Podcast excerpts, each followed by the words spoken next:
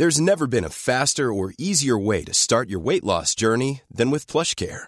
PlushCare accepts most insurance plans and gives you online access to board-certified physicians who can prescribe FDA-approved weight loss medications like Wigovi and Zepbound for those who qualify. Take charge of your health and speak with a board-certified physician about a weight loss plan that's right for you.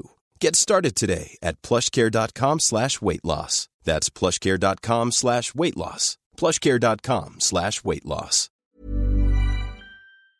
Bonjour, c'est Zoé de Louis. Ça fait maintenant deux ans que j'ai la chance de travailler pour Louis Média et que vous entendez ma voix sur vos podcasts préférés. Travailler pour quelque chose qui a du sens pour moi, c'est essentiel à mon épanouissement au quotidien. Et vous, comment se passe votre relation au travail? C'est plutôt épanouissant et enthousiasmant ou plutôt boule au ventre et des motivations? Si vous êtes dans le deuxième cas et que vous comptez chaque semaine le nombre de jours qui vous séparent du week-end ou des prochaines vacances, je vous recommande plus que jamais le parcours Chance, partenaire d'émotion. Chance est une communauté d'entraide professionnelle pour aider chacun et chacune à trouver sa place dans le monde du travail. La communauté Chance a une méthode unique qui a fait ses preuves. La première étape, c'est celle du bilan de compétences. En trois mois seulement, vous allez pouvoir redéfinir vos objectifs pro et renouer avec ce qui vous anime vraiment, avec l'aide d'un coach professionnel qui vous sera dédié. La deuxième étape, c'est celle du passage à l'action. Une fois votre projet défini, toute la communauté Chance sera à vos côtés pour donner vie à votre projet. Un collectif hyper engagé, prêt à vous épauler et à vous ouvrir son réseau. Si ce message résonne en vous, je vous invite à vous rendre directement sur le site chance.co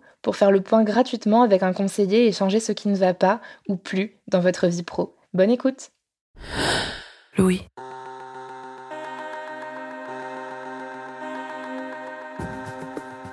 En ce moment, je me pose beaucoup de questions sur mon rapport à l'argent. Autour de moi, mes amis achètent leur premier appart, leur première maison, commencent à parler de plans d'investissement, d'assurance vie. Moi, je suis à des années-lumière de ce genre de considération. Non seulement ça m'intéresse pas, mais en plus, ça me tend. Il y a un truc avec les discussions autour de l'argent qui me met profondément mal à l'aise. Je veux pas en entendre parler, je fais comme si ça n'existait pas. Je me rends compte que c'est vraiment idiot, parce que l'argent est omniprésent dans nos vies. C'est un outil d'émancipation et de liberté. Dans cet épisode, j'ai décidé de briser ce tabou et de parler de la négociation salariale. Comment s'y prendre, de manière très pratique, pour obtenir le meilleur résultat et ne pas se faire léser. Pour ça, j'ai rencontré la passionnante Morgane Dion, fondatrice de la plateforme Equally Work, une communauté qui aide les femmes à reprendre le pouvoir sur leur carrière et leurs finances. Je suis Camille Maestracci. Bienvenue dans Travail en cours.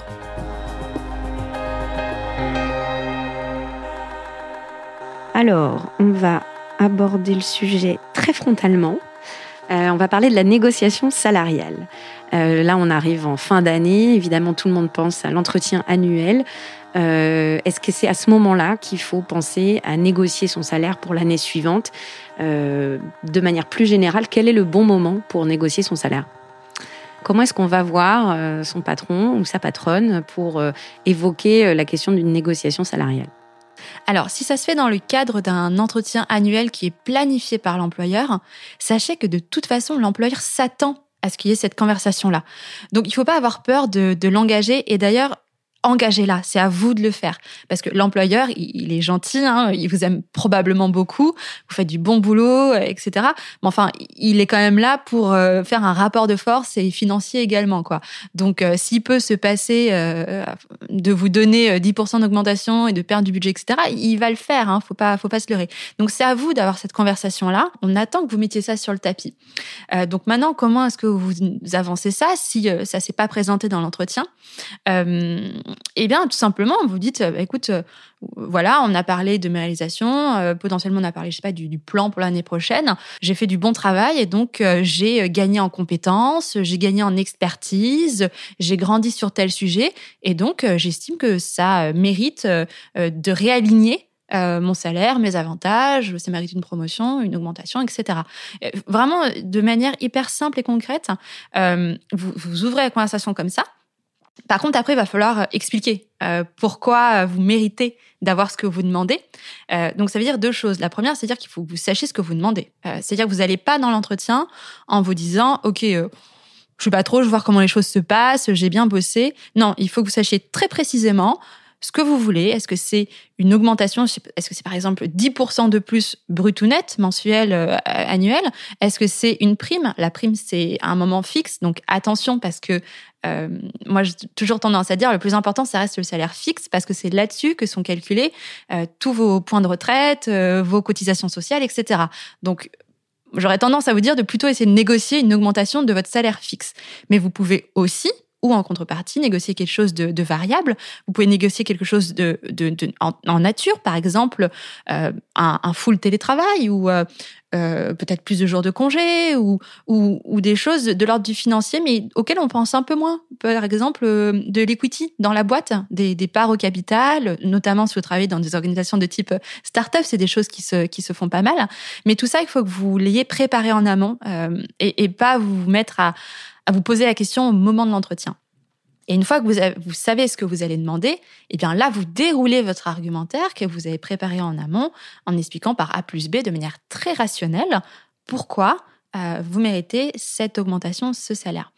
Euh, admettons qu'on n'ait pas cette confiance en soi euh, dès le départ. Comment est-ce qu'on fait pour ne pas apparaître trop euh, déterminé, justement, dans le mauvais sens du terme, peut-être obstiné, euh, avoir l'air trop vindicatif ou vindicatif. Enfin, comment est-ce qu'on fait pour ne, pas avoir l'air de, réclamer, en fait, cette augmentation?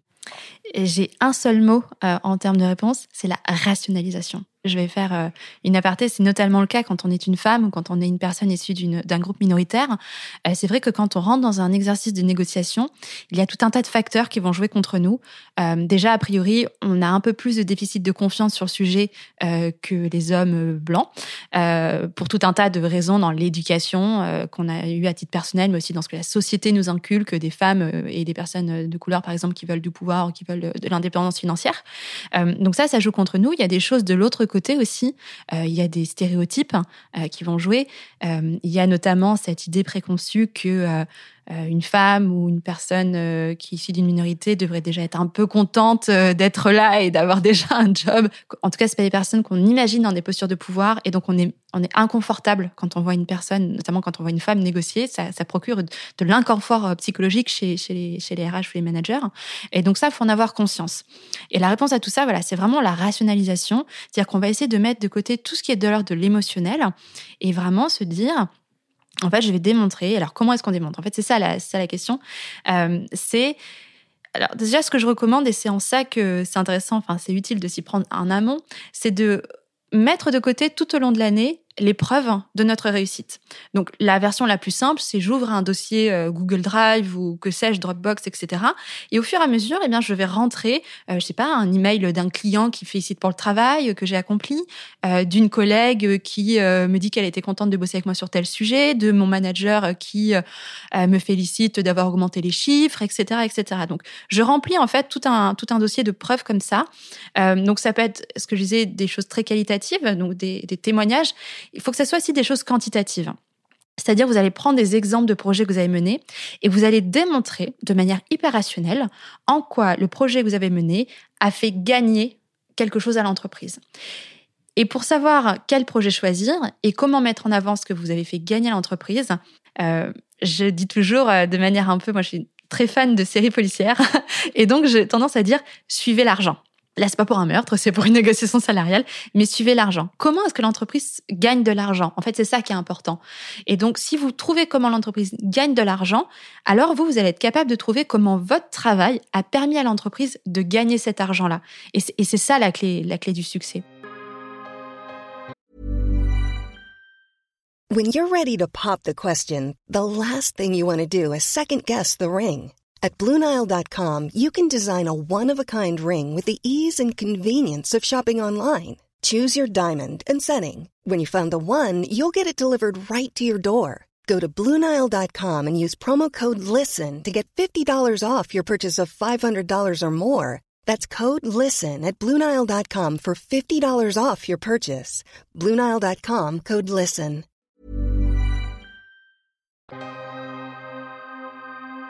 Alors justement, euh, on parle chiffres. Comment est-ce qu'on sait ce qu'on vaut?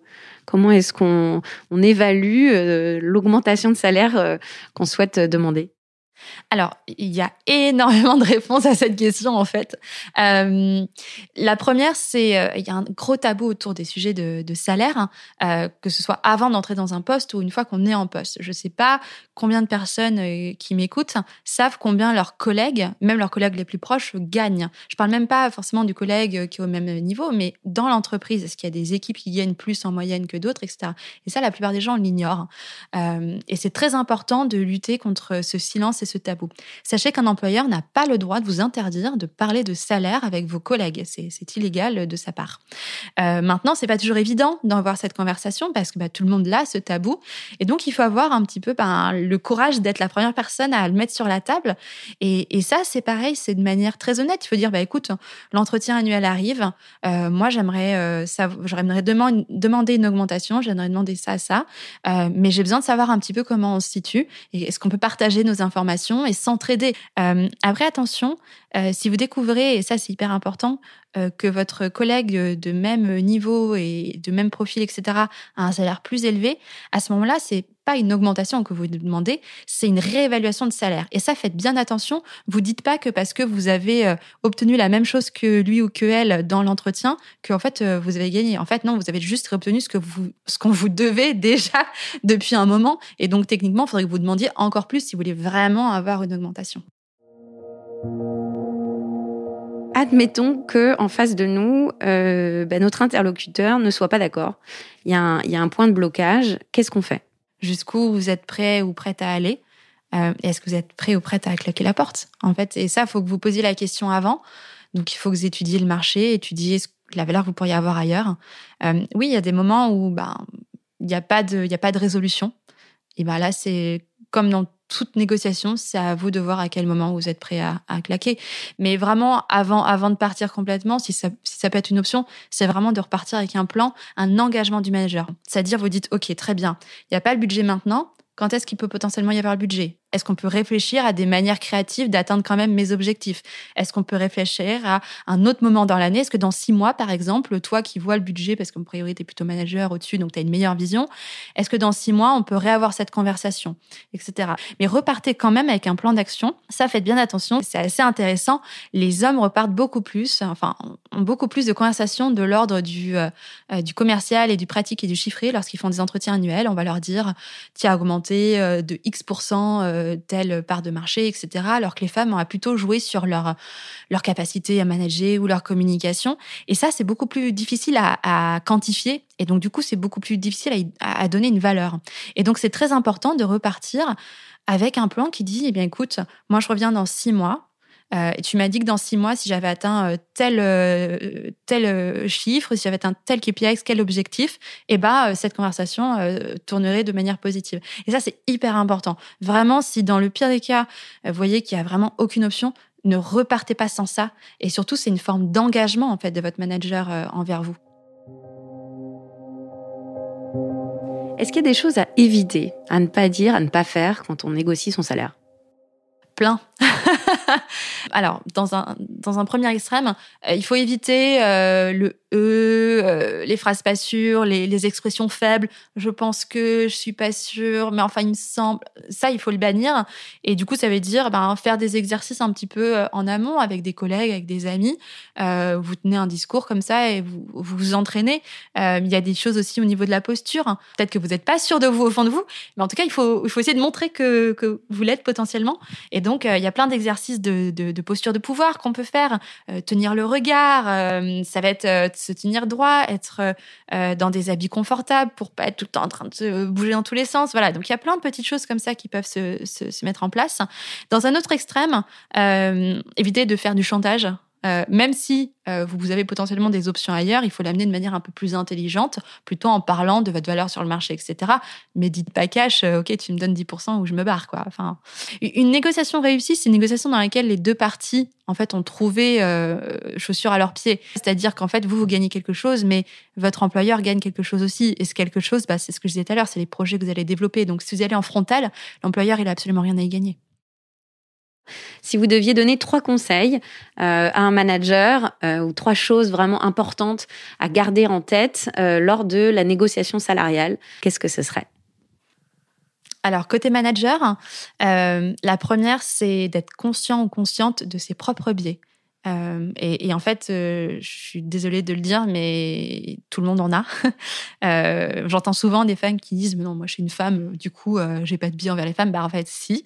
et c'est c'est pas si grave, j'ai envie de dire, parce qu'il y a des biais qui nous permettent de survivre. Hein. C'est j'entends un bruit dans une ruelle euh, tard le soir, euh, je me mets à courir. Bon, bah ça, c'est un biais qui potentiellement euh, va vous sauver la vie.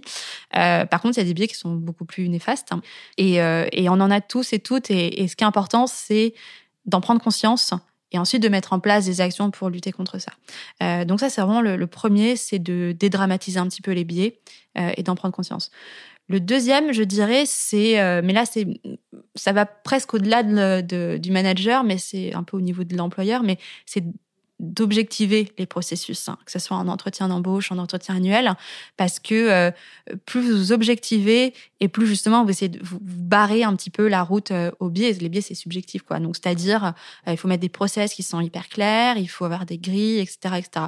Donc ça, parfois, ça peut dépasser un peu la compétence du manager, mais c'est important d'avoir cette conversation au sein de, l'entreprise. Euh, et puis, j'ai envie de dire, le troisième, euh, finalement, euh, bah, c'est de se souvenir, même qu'en tant que manager, on est aussi dans la posture de manager. Hein, à part d'être le CEO, on a toujours quelqu'un au-dessus de nous, ou de la CEO. Et donc, se souvenir, en fait, que ben, nous aussi, on est dans cette posture-là. et donc, qu'est-ce qu'on aimerait que la personne fasse en face de nous, quoi. Alors du coup, euh, trois conseils pour euh, une personne qui s'apprête à négocier euh, son salaire. Qu'est-ce que vous lui diriez d'avoir en tête? Déjà de souffler un grand coup. c'est vrai que c'est important parce que ça, va avoir un impact sur ses finances personnelles, etc. Mais vous jouez pas votre vie non plus, d'accord? Donc souffler un grand coup. Si vous avez répété, si vous avez préparé vos argumentaires, etc., ça devrait bien se passer. Euh, et souvenez-vous qu'en face, vous avez une personne hein, aussi. Donc euh, voilà. Euh, deuxième, laissez quand même un peu l'émotionnel de côté là, je vais être un petit peu cash, mais on vous paye pas euh, pour être euh, dans l'émotion, malheureusement. Je dis pas que c'est bien, je dis juste que c'est le cas. Et donc, laisser l'émotionnel de côté, c'est pas malheureusement à de rares cas et heureusement, mais c'est pas parce que vous avez trois enfants euh, en mère célibataire que fait votre employeur va se dire allez vas-y je lui file 10 000 cas de plus, enfin 10 cas de plus. donc malheureusement, essayez de vous forcer à mettre l'émotionnel de côté. Et puis surtout, enfin je reviens toujours dessus, mais mais parlez-en. Il faut qu'il y ait une première personne qui, qui en parle. Euh, et puis, il y a des gens qui en parlent dans votre entreprise, entre vos amis, etc. Votre manager, que ce soit un homme ou une femme, euh, il a aussi un salaire et ça peut l'influencer aussi. Et donc, euh, il faut être la personne qui lance cette conversation.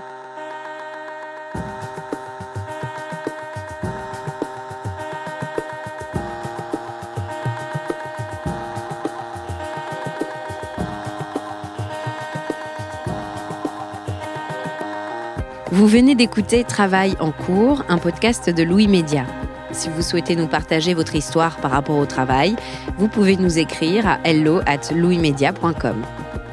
Louise Emerlet est chargée de production, Cyril Marchand était au montage et à la réalisation, la musique est de Jean Thévenin et le mix a été fait par le studio La Fugitive.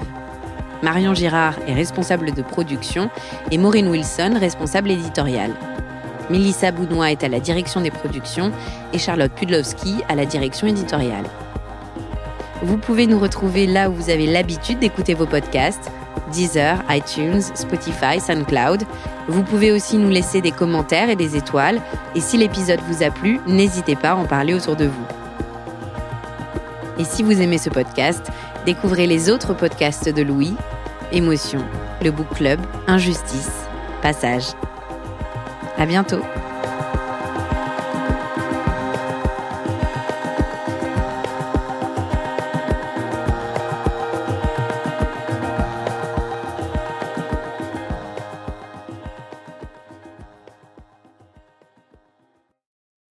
Bonjour, c'est Zoé de Louis. Dans Émotions au travail, on décrypte toutes les émotions qui vous traversent et vous bousculent parfois dans votre vie professionnelle. Aujourd'hui, j'aimerais vous parler d'un podcast super inspirant, Bienvenue dans l'ascenseur, animé par Anne-Cécile Sarfati.